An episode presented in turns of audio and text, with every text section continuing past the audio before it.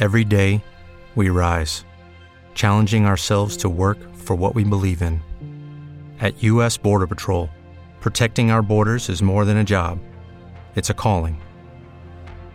Agents answer the call, working together to keep our country and communities safe. If you're ready for a new mission, join U.S. Border Patrol and go beyond.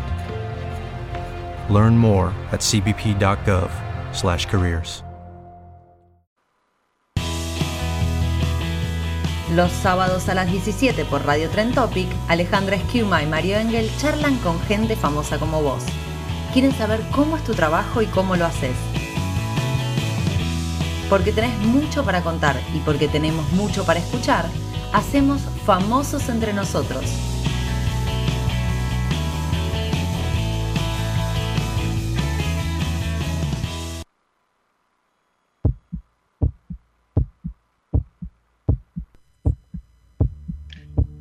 Hola Fen, ¿cómo están? ¿Cómo andan? Bueno, eh, una semanita complicada, pero, pero bueno, hay que seguir, hay que seguir, todo sigue, la vida sigue y, y tenemos este, un programa que va a estar buenísimo.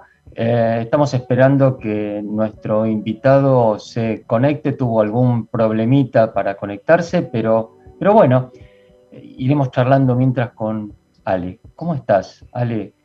Hola, Nano. Muy bien, muy bien porque faltan pocos días para la primavera. ya. de buen humor. ya, ya, estamos. Muy cerquita.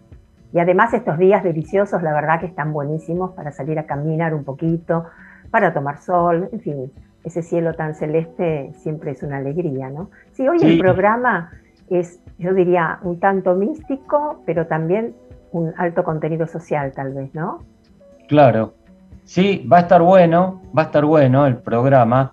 Eh, bueno, veremos, no, no adelantemos, no adelantemos. No adelantemos. No nos adelantemos. Pero te puedo adelantar algo que tiene que ver con, con una actividad mía. Vale, sí, claro. Bueno, te, adelanto y de paso, bueno, te, comento también, eh, el primero de octubre, el viernes primero, vamos a estar en el Circe Nuevo, en el nuevo Circe de la calle Manuel Rodríguez, al 1500, en el barrio de Almagro. Vos te acordás, Nano, que nuestro queridísimo amigo Gustavo Escaramuz, con él empezamos también, eh, bueno, nuestro, nuestro programa, nuestro FEN, eh, y el primer CIRCE de Avenida Córdoba, y bueno, fueron varios años, ahora mudados a la calle Manuel Rodríguez. Así que tengo la alegría de, bueno, de presentarme ese viernes, primero de octubre, a las 8 de la noche, con Martín Zabalúa, que fue un FEN invitado, por supuesto, un músico fantástico, un guitarrista excelente, y Lucas Gómez, que es un bandoneonista extraordinario. Joven, muchacho joven, viste que los jóvenes, los músicos, la verdad que vienen muy, muy, muy bien, muy preparados. Después te sigo contando. Bien, ya se está conectando. ¿Qué tal? ¿Cómo va? Hola. Hola. Y ahora sí. Decíamos que esta tarde nuestro programa, eh, de alguna manera, creo yo, un, poco más místico, pero también de un alto contenido social. De manera que yo tengo el gusto de presentar al padre Juan Manuel Rega. ¿Cómo está, padre? Buenas tardes. Bien, todo tranquilo. Me puedes tutear y me puedes decir Juan Manuel. Muy bien, eh, bueno. Bien, bien, gracias, bien. Llegué un poquito tarde, les pido perdón a todos porque nada, andaba de un lado para el otro y recién, recién acabo de, poder conectarme y toda, toda, esa historia. Pero estamos. Fantástico, bien, bien. Eh, Juan Manuel, recién hablábamos con Ali antes de empezar. Eh, ¿Padre o cura? ¿Cómo te nombras? Mira, eso es así. Cura es una definición que tiene que ver más con lo jurídico canónico. Eh, ¿Qué quiere decir eso? Es una definición que se refiere a que vos tenés la cura de determinada cantidad, es un lugar, un curato. Un curato es un lugar, una parroquia, es un curato. Entonces, al sacerdote se le dice cura porque, porque tiene un curato. Yo en mi caso no soy cura porque no soy párroco, yo no tengo una parroquia. O sea, si bien ah. estoy en una parroquia, eh, eh, desarrollo mi tarea ahí, también digo, pero no, no soy el párroco, el párroco se llama Alejandro y, y, es otro, digamos, que él sería el cura. Eso en sentido estricto, ahora la verdad que en sentido histórico y coloquial, eh, todo el mundo al cura le dice cura, digamos, ¿no? Un cura es un cura. Entonces, no, no sé, no me molesta. Eh, y el tema del padre, el tema del padre es una tradición eh, que es muy propia nuestra, de nuestro pueblo latinoamericano, ¿viste? Digo, en otros lugares al, cura de, le dicen Don, o le dicen Don Fulano, Don Camilo, una vieja novela de, de Guareschi. Eh, bueno, es una cuestión de título. A mí me gusta, me gusta que me llamen por mi nombre. Me gusta, me gusta mi nombre. Seguramente a muchas personas también les debe gustar, ¿no? Porque también genera a lo mejor una, cercanía, ¿no? Este, sí, sí, yo creo que sí. Vínculo, me parece que está. Sí, yo creo que sí. Sí, viste, digo, qué sé yo, yo no, no sé, eh, no, no, voy por la calle diciendo, pero me parece un título, viste, entonces uno no va como, como esgrimiendo títulos por la vida. ¿Qué tal? Licenciado, no, qué sé yo, ¿viste? No, no, no, no. Ah. Padre, no. Es verdad, dígame licenciado. Claro, tal cual, ¿viste? Ahora, si me, si me pasa, eh, si me dicen, padre, qué sé, no me molesta tampoco, ¿viste? Digo, no, no, no es que, soy histérico con eso, no. Claro. Es, algo más, digamos, pero, pero nada, me parece que está bueno el tema del nombre, sobre todo por el vínculo que se genera a partir del nombre. Y yo creo que, tiene mucha fuerza nuestro nombre, ¿viste? Llamarnos por el nombre tiene mucha fuerza, nos otorga, cuando nosotros miramos a alguien en los ojos y lo llamamos por el nombre, le reconocemos dignidad, nos reconocemos iguales. Digo, me parece que, pasan un montón de cosas lindas cuando somos llamados, cuando nos llaman y cuando llamamos a otros por su nombre. Claro, Totalmente. Y lo contrario, cuando uno no nombra a alguien, tal vez quiere justamente ignorar y eso es muy fuerte, ¿no? Terrible. Eh, Juan Manuel, yo te pregunto, bueno, ¿desde cuándo, no sé, esta vocación, si se quiere? Mira, em, de mi adolescencia sobre todo, porque en mi adolescencia empecé a acercar más a, una parroquia eh, cerca del barrio de donde me crié, de la casa de mis viejos. Eh, una nota de color en, mi historia es que mis viejos no eran practicantes, no eran creyentes, no eran de ir a la iglesia, nada. Eh, eh, a mí me lleva a la iglesia una abuela mía, de hecho mi, viejo era bastante agnóstico, militante, y medio que al principio mi abuela me llevaba escondida a la iglesia para que me bautizaran y me dieran la comunión. Y bueno, empecé a ir a la iglesia y, ahí encontré mi primer grupo de amigos y compañeros y compañeras con las que sociabilicé fuera de mi familia y fuera del colegio. Digo, como un ámbito distinto de vínculos, un ámbito y que era muy sano, muy lindo, viste, digo, donde, donde viste que capaz que en el colegio, eh, en, la escuela, sobre todo en, cierta, cierto momento de, la vida, los pibes son crueles, viste, son, son, claro Claro, a mí no, no es que me hacían bullying, pero, pero tampoco tenía un vínculo fuerte, profundo, acabado con, mis compañeros, ¿viste? Digo, era un vínculo que me daba la impresión que era más superficial. Y en la parroquia empecé a generar vínculos que de repente eran vínculos que, estaban buenos, ¿viste? Que, que, eran más profundos, que, que nada, que, donde uno conocía aspectos de la vida de, de los otros y de las otras y las otras y los otros conocían aspectos de nuestra vida y, se generaba un intercambio que, a mí me pareció que estaba bueno. Con el tiempo eh, empecé cada vez a, involucrarme más en, la vida de, la parroquia y en los grupos y, en todo, hasta que llegó un momento que me empecé a plantear si yo no quería que mi vida, toda mi vida, pasara, pasara por, por ese estilo de vida, por ese modo de vida.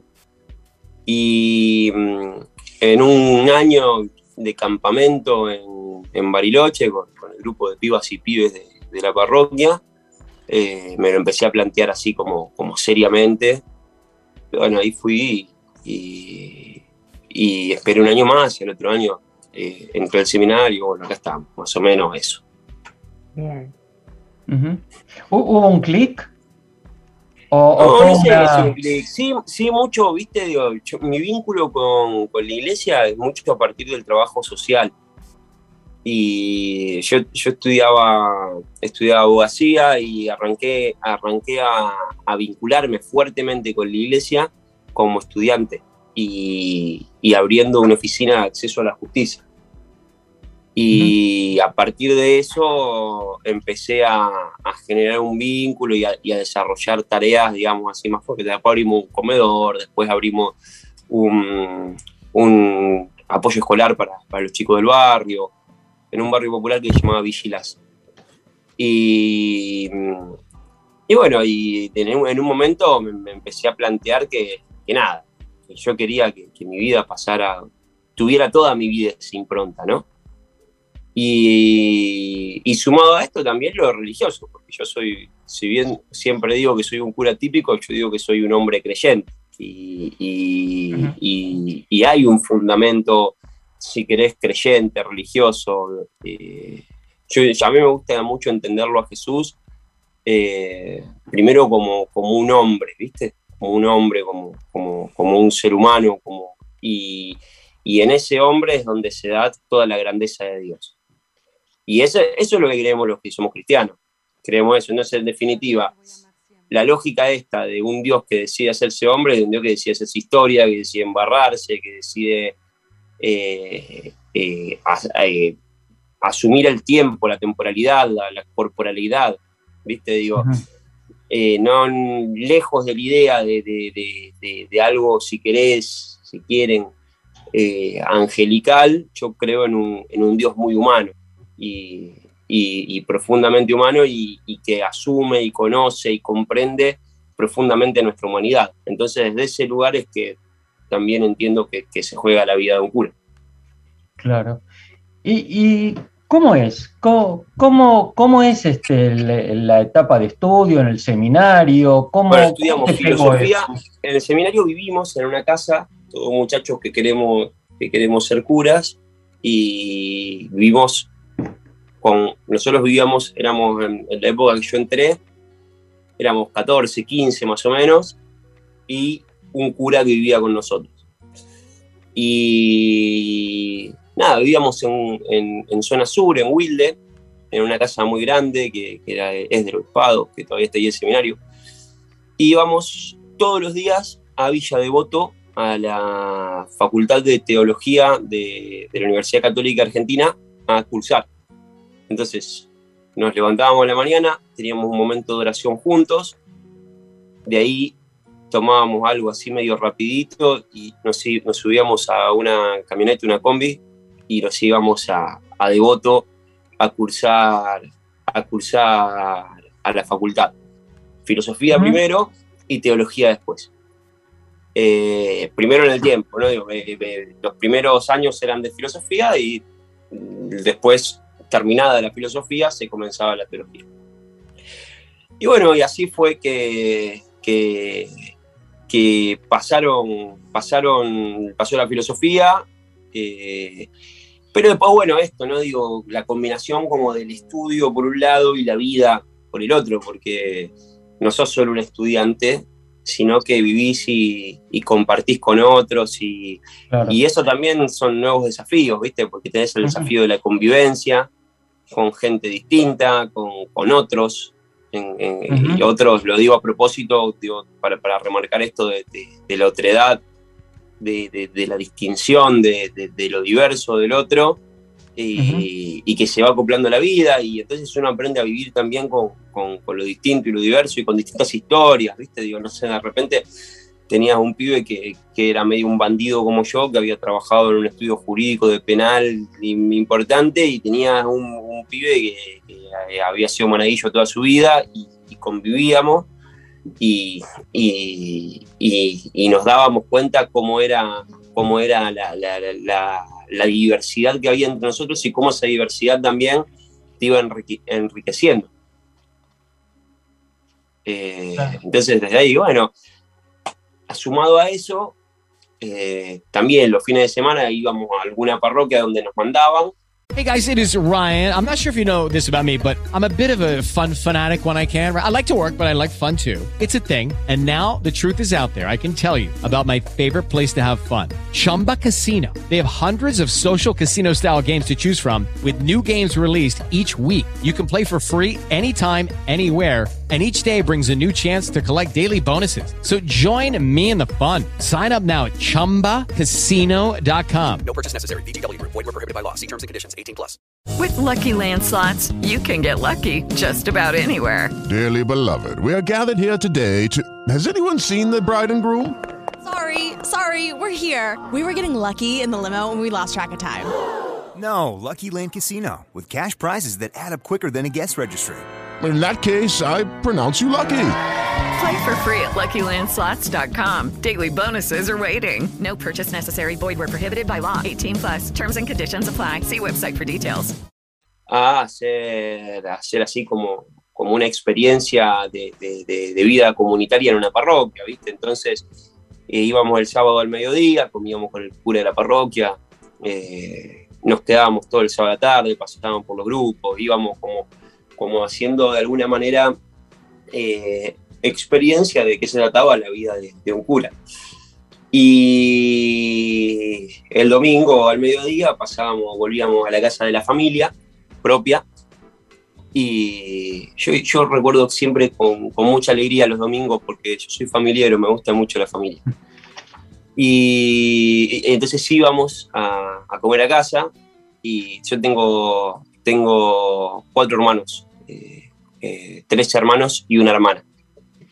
Y nos encontrábamos todos y la mesa larga, eso es una experiencia para mí muy linda. Y a partir de eso, eh, nos terminábamos la jornada con la familia y a las 11 de la noche más o menos volvíamos al seminario para, para que se repitiera la rutina otra vez, otra semana. Claro, claro. Bueno, estamos con el padre, el cura Juan Manuel Rega, y vamos al primer corte. ¿eh? Juan Manuel, te, te, eh, hago una pregunta gancho. Mitos de la profesión, mitos. Eh, vos tomás confesión, escuchás. Se ríen, se ríen de, las, este, de los pecados que son banales no lo contestes ahora. Bueno, pero guardo, la respuesta. Te guardas la respuesta, exactamente. Vamos entonces con el primer tema, el tema Mark Knopfler del programa Heart Shoulder. Vamos, Eli, cuando quieras.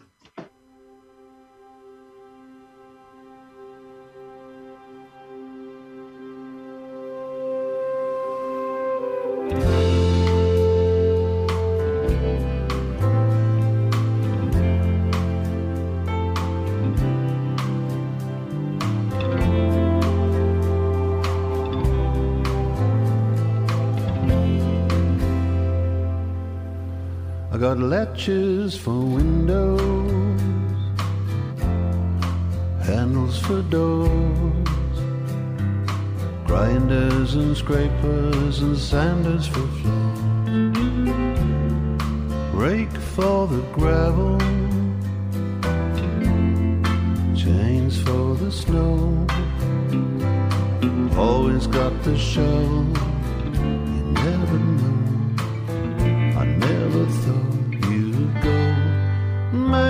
broken down. Man's broken down on the slip road. Got a slip load, and it's a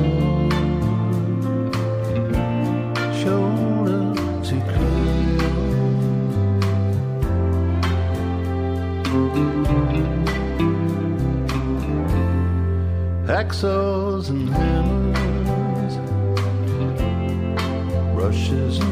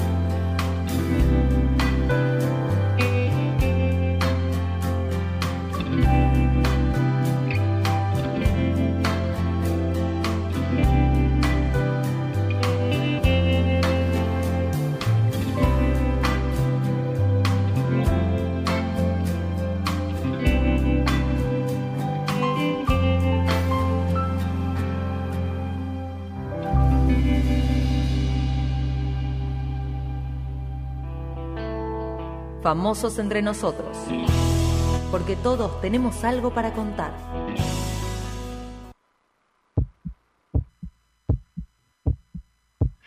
Y seguimos acá en FEN, estamos con Juan Manuel Rega, él es cura, y había quedado una pregunta gancho. La pregunta es, cuando eh, tomás eh, una confesión, se dice así, ¿no? Tomás confesión. Sí, sí. Haces una Sí. confesión.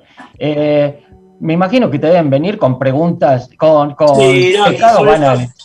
Yo sobre todo, sobre todo trato de, de que, mira, cuando, cuando vos tenés que, que elegir ordenarte de cura, cuando te, cuando te ordenás de cura, digamos, en el final de, de- de- de todo este trayecto que venía conversando recién, cuando te ordenás, eso se hace en una, en una ceremonia que, que- que, bueno, tiene todo lo propio de, de la ordenación y eh, una, una cosa es que el candidato que se va a ordenar, el que va a ser cura, elige un lema, ¿viste? Entonces, yo cuando, cuando tenía que elegir mi lema, elegí un, un pedacito de, de un texto del Evangelio que dice, cuando, está- cuando todavía estaba lejos, su padre lo vio y se conmovió.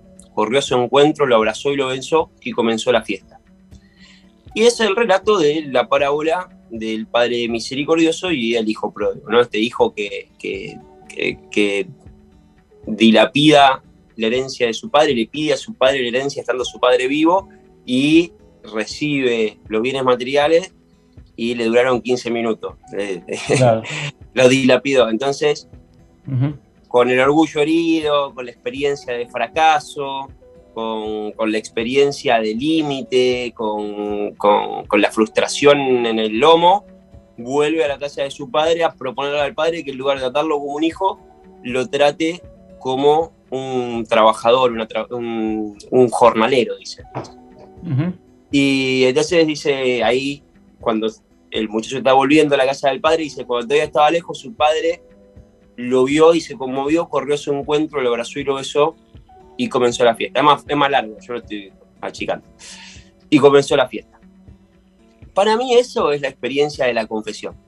¿Viste? Es decir, mira, me fui, tuve una experiencia de fracaso, vengo destruido, detonado, eh, con remordimientos, con culpa, con, con dolor, con heridas, con frustraciones, con límites, y vengo, vuelvo, vuelvo a la casa del padre, ¿viste? Vuelvo como a, reiniciar, a recomenzar, a, a- darle de nuevo. En general, en mi experiencia, habrá gente que se confiesa boludeces, qué sé yo, digo, pero en general, en mi experiencia, la gente viene con, sobre todo con heridas, ¿viste? Con, con heridas y, viene a eso, viene a, reencontrarse y a, a- como a recomenzar. Y uno ahí es una herramienta, ¿viste? No, no, no es. Sos, sos un medio, en definitiva, para que Claro. se propicie ese vínculo entre las personas y Dios. Claro. Juan Manuel, y esto que decís, que me viene necesariamente la palabra perdón, ¿no? Cuando uno se acerca para ser perdonado, digamos, eh, ¿cómo es también cuando uno tiene que perdonar, digamos, ¿no? ¿Cómo se, Claro. Sí, yo digo, yo uno lo, experimenta de, los dos lados, porque de nuevo, viste, digo, uno es, eh, es un, humano, ¿no? Digo, y, cree en este modo humano de vivir y de relacionarse y, y en este, mono, este modo humano que tiene de darse la vida y los vínculos. Entonces, digo, para mí el perdón siempre fue una experiencia de liberación. ¿Viste? Tanto el perdón de Dios cuando me confieso, como el perdón de alguien cuando me mando una macana y lo hiero, lo lastimo. Eh, o cuando soy capaz de perdonar a alguien que se mandó una macana conmigo y, y, y me hirió o me lastimó. O cuando soy un- eh, estoy ejerciendo mi ministerio de cura y le doy el perdón a alguien que viene eh, a buscarlo. Siempre, siempre es una experiencia de liberación siempre, pero en todos los casos, ¿viste? Digo, me gusta. eh, eh, me, me parece muy, de nuevo, muy humano, ¿viste? Eh, muy, muy liberador, perdonar y ser perdonado, ¿viste? Ahora también creo que hay cosas que son difíciles de perdonar, ¿viste? Mm, Eh, Claro. Y a veces perdonar quiere decir, mira, hay un mal que vos cometiste, que vos me hiciste, que, que- que una cosa, que una herida que vos me generaste, yo lo acepto, lo asumo, no te lo tengo en cuenta, pero no va a seguir todo igual. Porque yo no quiero que vos me hieras de nuevo. Y, y digo, digo vos, lo pongo en primera persona porque claro. eh, digo, pero, pero a veces perdonar es, mira, asumir la realidad, asumir la herida que esa realidad me generó, la herida que la persona me generó, decir, no te computo el delito, pero mira, sigamos cada uno por su camino porque vos sos una persona lesiva para mí, o yo soy una persona lesiva para vos, o lo que sea, ¿no? Claro. Sí, y aún con la certeza de, aún cuando nos aseguraran que no nos van a volver a herir, Sin duda, sin duda. Pero hay cosas, hay ¿no? cosas, yo lo digo todo el tiempo, esto, hay cosas que uno no, no se puede permitir dejar pasar. ¿Viste? La mayoría de las cosas, la mayoría de las cosas sí nos podemos permitir dejarlas pasar. Pero hay algunas que son tan hondas, tan profundas, heridas tan grandes, que no podemos eh, hacer caso omiso a eso. No, Claro. no tenemos derecho con nosotros mismos a hacerlo, me parece a mí, no es una opinión. claro. Pero con eso, pregunto, no con el perdón, eh, ¿no se busca también que el otro cambie? Digo, la liberación no significa, Sí. la liberación es pa- Sí, que no, porque para los aparte, dos, digo, ¿no? cuando vos perdonás, cuando vos perdonás, le estás otorgando al otro de alguna manera una oportunidad de, de, reingresar. Lo que pasa es que ese reingreso tiene que ser descalzo, ¿viste? En la vida del otro. Porque descalzarnos para, para, para ingresar en, en un terreno que, que está herido, que está, ¿viste? Digo, Mm.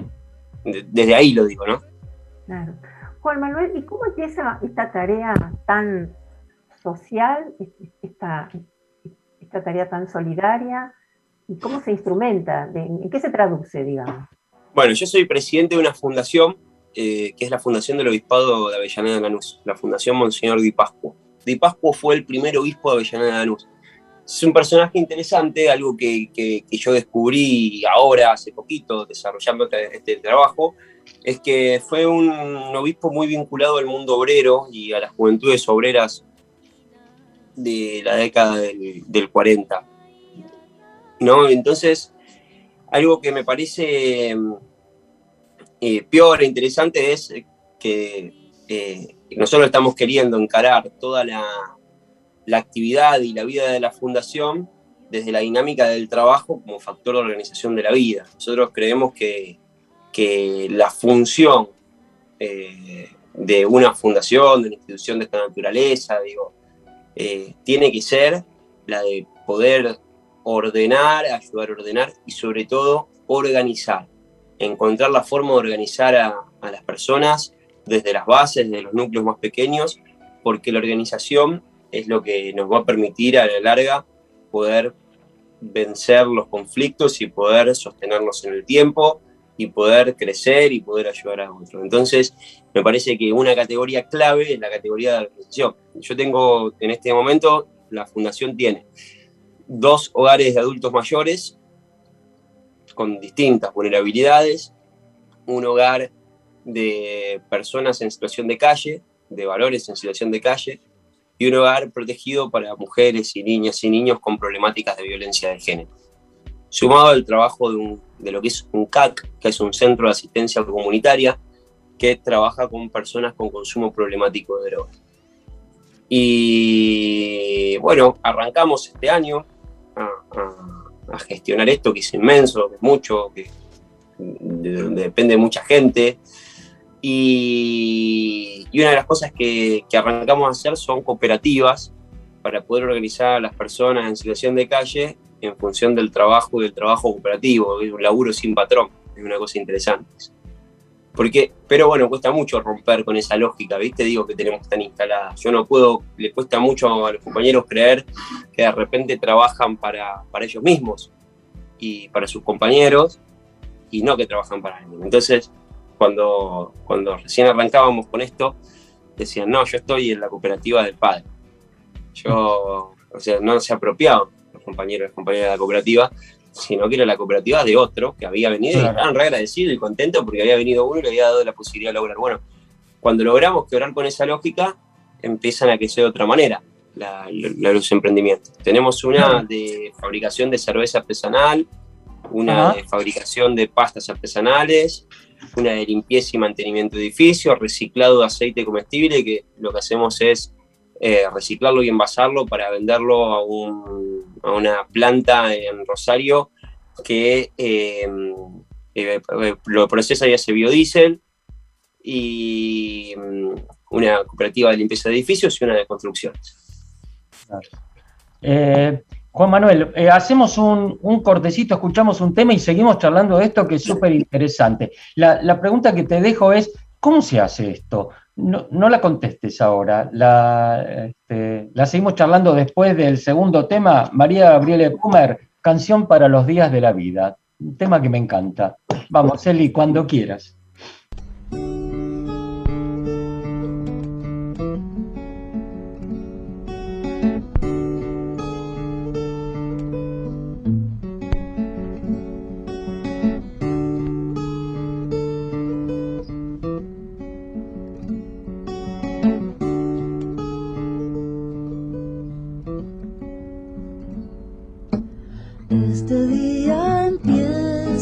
色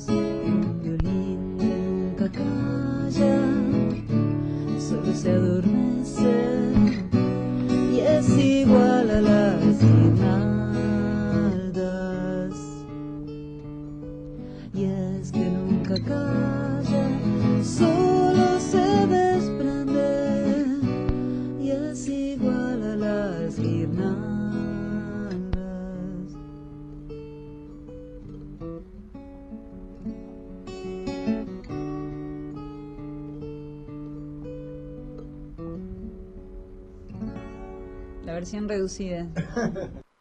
With Lucky Land slots, you can get lucky just about anywhere. Dearly beloved, we are gathered here today to. Has anyone seen the bride and groom?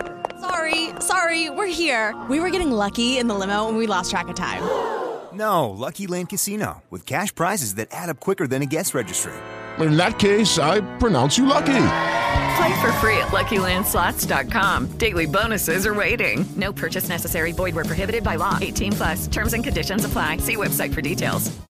Lucky Land Casino asking people what's the weirdest place you've gotten lucky? Lucky? In line at the deli, I guess? Aha, in my dentist's office. More than once, actually. Do I have to say? Yes, you do. In the car before my kids' PTA meeting. Really? Yes. Excuse me, what's the weirdest place you've gotten lucky? I never win and tell. Well, there you have it. You can get lucky anywhere playing at LuckyLandSlots.com. Play for free right now. Are you feeling lucky? No purchase necessary. Void where prohibited by law. 18 plus. Terms and conditions apply. See website for details. Famosos entre nosotros. Porque todos tenemos algo para contar. Y volvemos acá en FEN, estamos charlando una charla deliciosa con Juan Manuel Rega, este, el escura, y estamos charlando de toda la obra que están haciendo.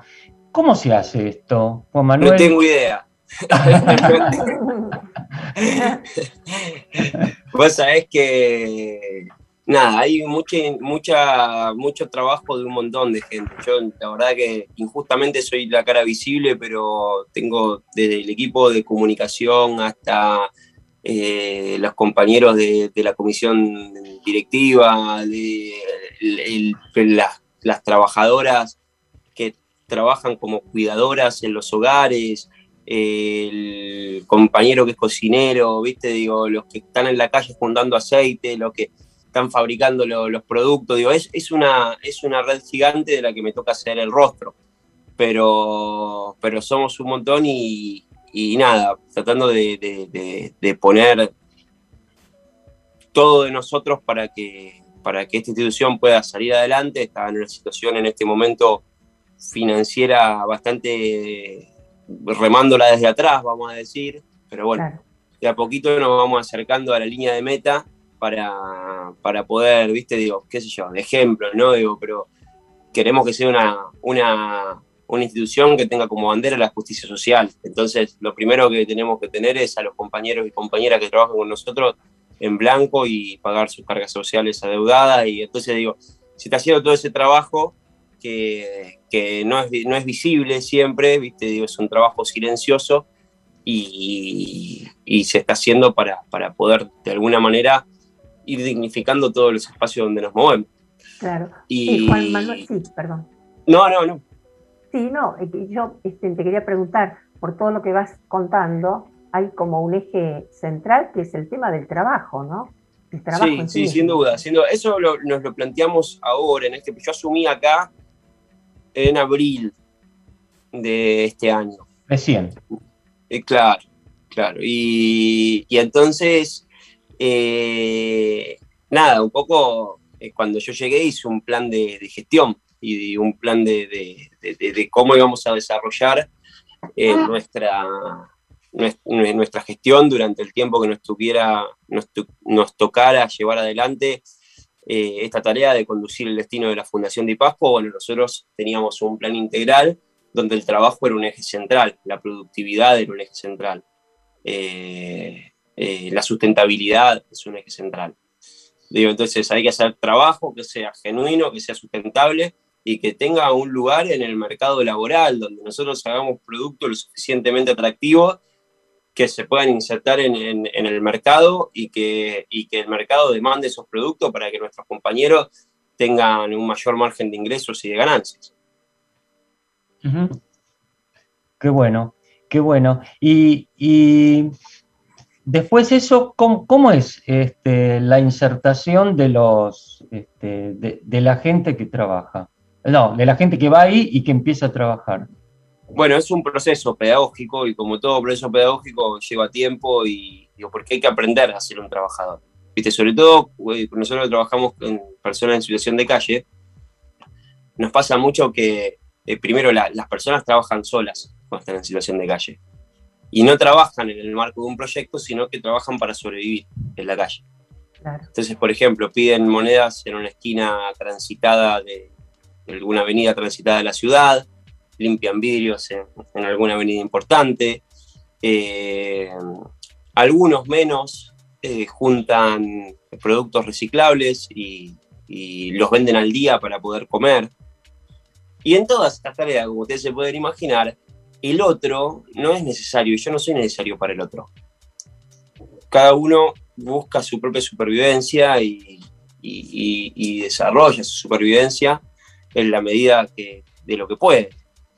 Entonces, me parece, nada, me parece que lo primero es eh, a- hacer que, dejar de esto, ¿no? Digo, y además, hago un paréntesis para ordenar el discurso. Vos imagínate que una persona, una persona, un pibe, pongamos, que pide eh, monedas o que vende pañuelitos en una esquina de la ciudad, recibe 400 no por día. Más o menos, ¿no? Promedio. 400 no por día. Bueno, decime si esa no es una experiencia de frustración. Terrible. eh, entonces, digo, ¿cómo hacemos? ¿Cómo se, cuál es el pasaje de ser un paria a ser un compañero? ¿Viste? Digo, y utilizo a propósito la palabra compañero porque es eso, ¿viste? Es una comunidad que te recibe y que te pone un lugar en la mesa y que te contiene y donde vos eh, sos importante y donde tu nombre es importante y donde tu vida es importante, donde tu historia es importante y donde todo lo que vos sos como unidad vital para, para esta mesa de pares es importante. Digo, entonces, bueno, ese es un camino que hay que hacer y que hay que desandar y, a veces es más fácil hacerlo y a veces es más difícil, de acuerdo a cuántos no haya recibido la persona en la vida, ¿no? Digo, y, y bueno, ¿Qué cómo desandar ¿Qué ese camino, porque uno se le va poniendo el cuero duro. No, no, no, no, no, no, no, se te pone el cuero duro. Y sí. Y hay gente, que, eh, Juan Manuel, gente joven también que se acerca. Sí, la ¿Cómo mayoría. Ah, La mayoría son jóvenes. Sí, Ujú. Tenemos algunos que no, pero la mayoría son jóvenes. ujú. Sí, Bien. eh, Te- 20, tenemos- 25, 30. Yo me, Ujú. yo me considero, me considero joven, que ya Claro, sabes, eh, sí. vos sabés que siempre cuento, cuento una anécdota en torno, en torno a mi edad. Yo tengo treinta y pocos. Y, y, y- pero, pero parezco de 15, ¿viste? No, no sé si es 15, pero parezco Menos, sí, parece Parezco, menos de claro, 35, menos- menos de- claro, sí, menos de 30. sí.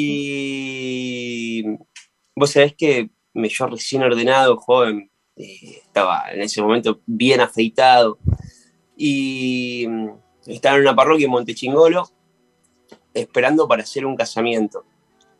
Y entonces eh, yo ya, viste, revestido, habían pasado 10 minutos, la novia no llegaba, 15 minutos, la novia no llegaba. Entonces se acerca una, una señora al lugar donde estaba yo y dice, discúlpame, eh, ¿el padre va a venir? Y yo, yo soy el padre, le digo. Uh, padre, disculpe, dice, pensamos que era un monaguillo. Entonces, siempre, siempre cuento, cuento la anécdota esa para, para decir tengo cara de pibito, entonces me pasa esto. Pero sí, somos muchos jóvenes, somos muchos jóvenes que estamos, que estamos acá en la fundación y, y trabajando con, con esta lógica y esta dinámica, ¿no? De, de- de hacer una mesa de pares. Ya, qué bueno. Eh, acá no, nos escribe Carlos de Merlo que se ofrece a enseñar eh, cuestiones de arreglo de, de cosas de plomería para, bueno, eso, para, para ayudarlos en su, en su trabajo. qué bueno, qué bueno, magnífico. Sí, después Así- nos después pones en contacto con. Carlos. Buenísimo, buenísimo. ¿Y qué- cuál es la parte más difícil de tu trabajo? Yo no sé si hay una parte difícil, ¿viste? Digo, yo, es- en general es todo muy placentero, pero es difícil gestionar constantemente el conflicto, la conflictividad, ¿viste? Sobre todo cuando uno oscura en barrios populares, eh, está todo el tiempo gestionando la conflictividad y llevando un mensaje de amor y de esperanza en medio de, de- de muy hondos y muy difíciles de resolver, de conflictos muy hondos y muy difíciles de resolver.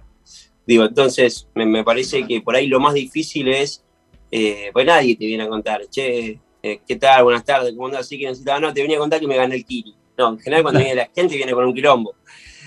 Y, y, bueno, el estar, el estar constantemente, digo, en eso, ¿no? Digo, eh, gestionando la conflictividad es desgastante, pero yo creo que lo más placentero es poder, eh, a la vez, digo, eh, conflictivo y placentero es poder generar estructuras comunitarias de bien que, que autogestionen su conflictividad. Entonces me parece que si bien es un desafío y es difícil y es complejo, me parece lindo y positivo y, y- y humanizador. Porque en definitiva, ¿sabes qué? ¿Saben qué? Yo creo, yo estoy profundamente convencido de que el proyecto de Jesús, porque en definitiva digo, yo hago un laburo que tiene una incidencia, si quieren, histórica, política, pero no, no nos olvidemos que soy un, un hombre creyente, ¿no? Y, y- y desde mi ser creyente yo estoy convencido de que el proyecto de Jesús es un proyecto humanizador. El proyecto de- de- de- del Evangelio. Evangelio en griego quiere decir buena noticia. El, el proyecto del Evangelio es eh, esto, una buena noticia de una vida mejor, de una vida más digna, más linda, más plena, más humana. Una vida donde nunca más nadie va a estar solo. Eh, entonces, digo, me parece que, que lo lindo, lo lindo eh, es eso, es eh, poder hacer real este, este proyecto que, que- que tiene el Evangelio de Jesús en, en algo bien concreto y bien histórico, ¿viste? Digo, que, que- Claro. que- que nada, que pasa por ahí, por una vida mejor. Me parece que esa, sí, perdón. No, no, es a la vez un desafío, decías, a la vez un desafío y a la vez es, eh, es sumamente reconfortante y placentero. Bien. Y en tu experiencia, Juan Manuel, la gente que se acerca, ¿no? Con quien estás haciendo, es decir, a quienes realmente ayudas de esta manera, generando todo lo que nos estás explicando, es It is Ryan here, and I have a question for you. What do you do when you win? Like, are you a fist pumper?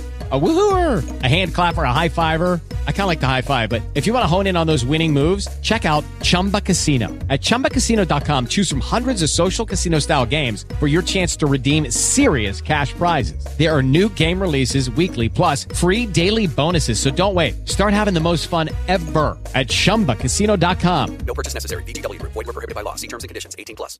Y son personas que han sido creyentes, perdieron la fe, gente que no ha tenido fe. Mira, en ¿Cómo- general los pobres, en general los pobres son creyentes y no pierden la fe.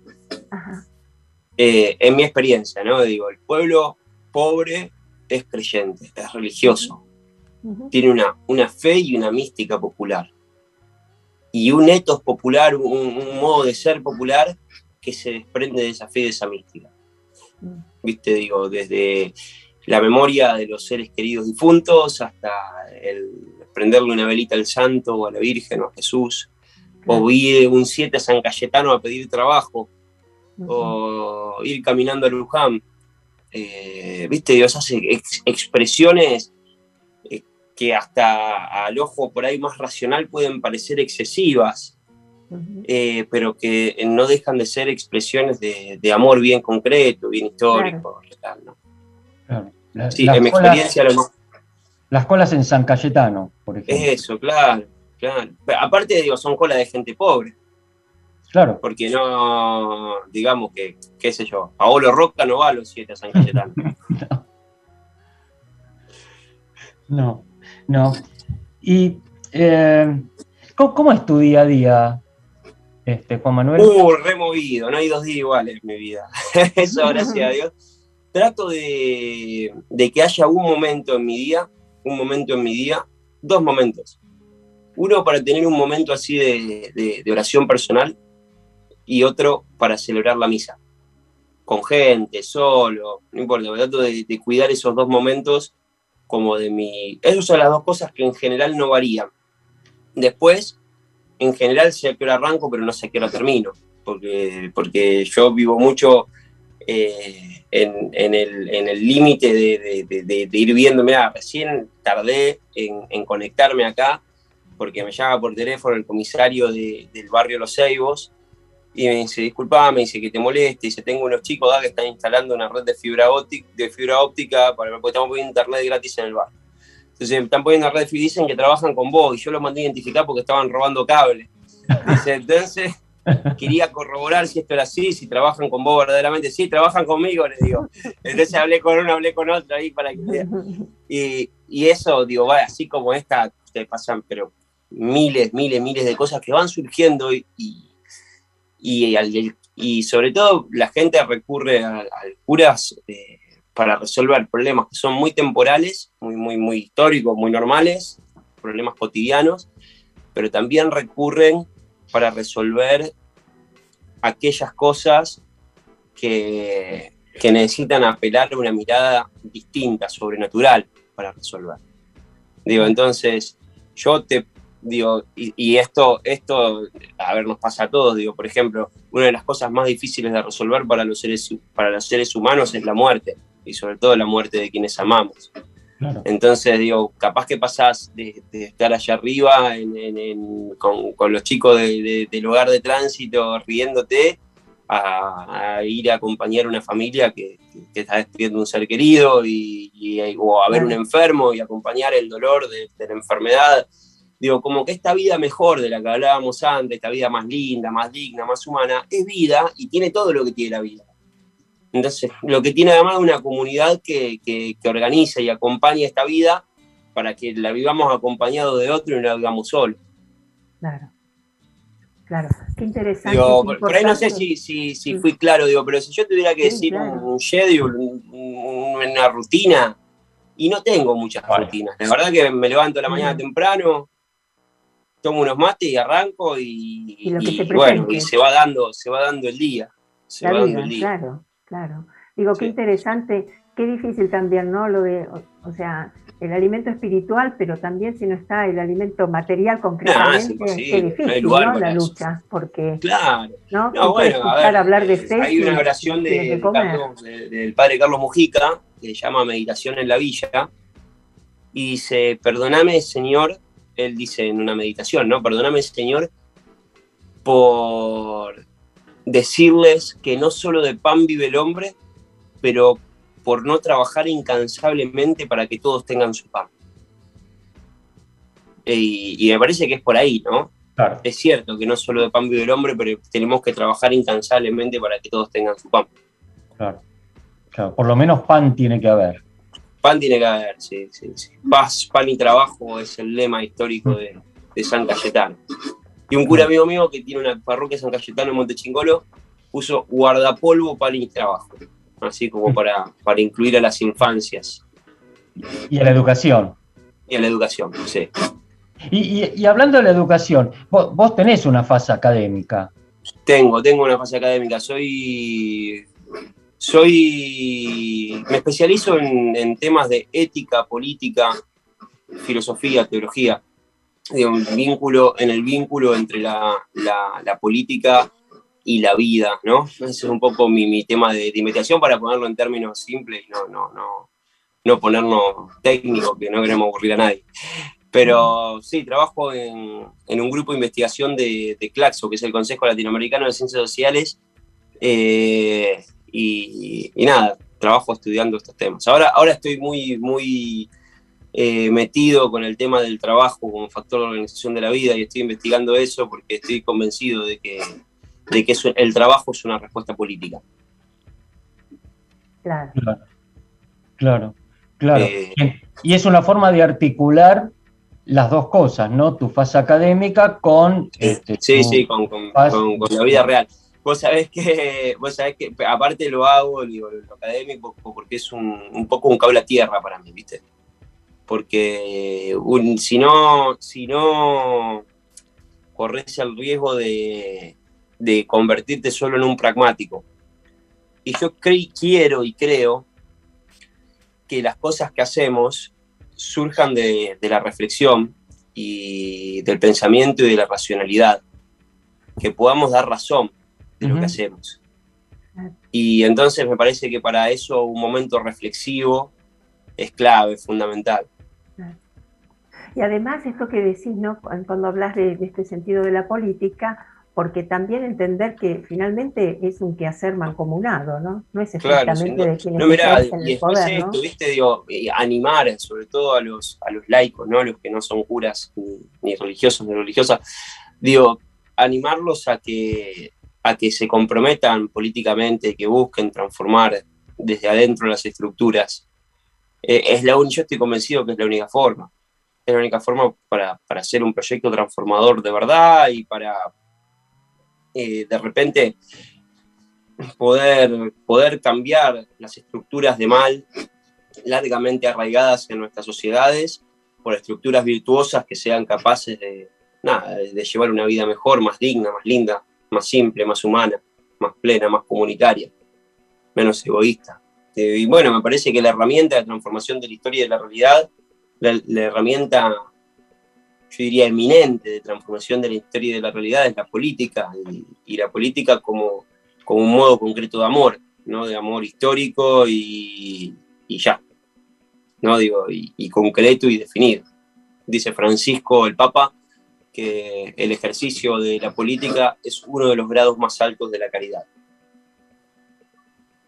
Fantástico. Claro. Y yo te diría que con esta frase, bueno, no hay nada más que agregar, ¿no? Estoy cerca del, del cierre. Y yo dejo esa frase como cierre. No voy a agregar absolutamente nada más. Y voy a tener, eh, bueno, lamentablemente que dar por finalizado el programa de hoy, que hubiese continuado mucho más con muchas preguntas, pero agradecer fundamentalmente por esta inmensa tarea, esta inmensa tarea que desarrollás, de modo que vamos, como habitualmente despedimos y agradecemos a los invitados con un aplauso. Muchas gracias al padre le decimos Juan Manuel Rega. Muchas gracias, Juan Manuel, por tu visita. Muchas gracias. Esté muy bien, hasta luego. Eso, muchísimas gracias, eh, muchísimas gracias Juan Manuel, la verdad que es una tarea formidable y esperemos que, que esto avance y no, no se detenga. Y Ale, Y bueno, y nos reencontramos el próximo sábado a las 5 de la tarde en esto que es Famosos entre nosotros por Radio Tren Topic. Yo quería también saludar a Eliana Gómez, nuestra operadora, a Cristian Carbone, librodearte.com.ar y a Alejandro Samaritano y el Cineclub Núcleo. Nos vemos la semana que viene. Que tengan una muy buena semana. Sigan cuidándose para que nos cuidemos todos. Chao.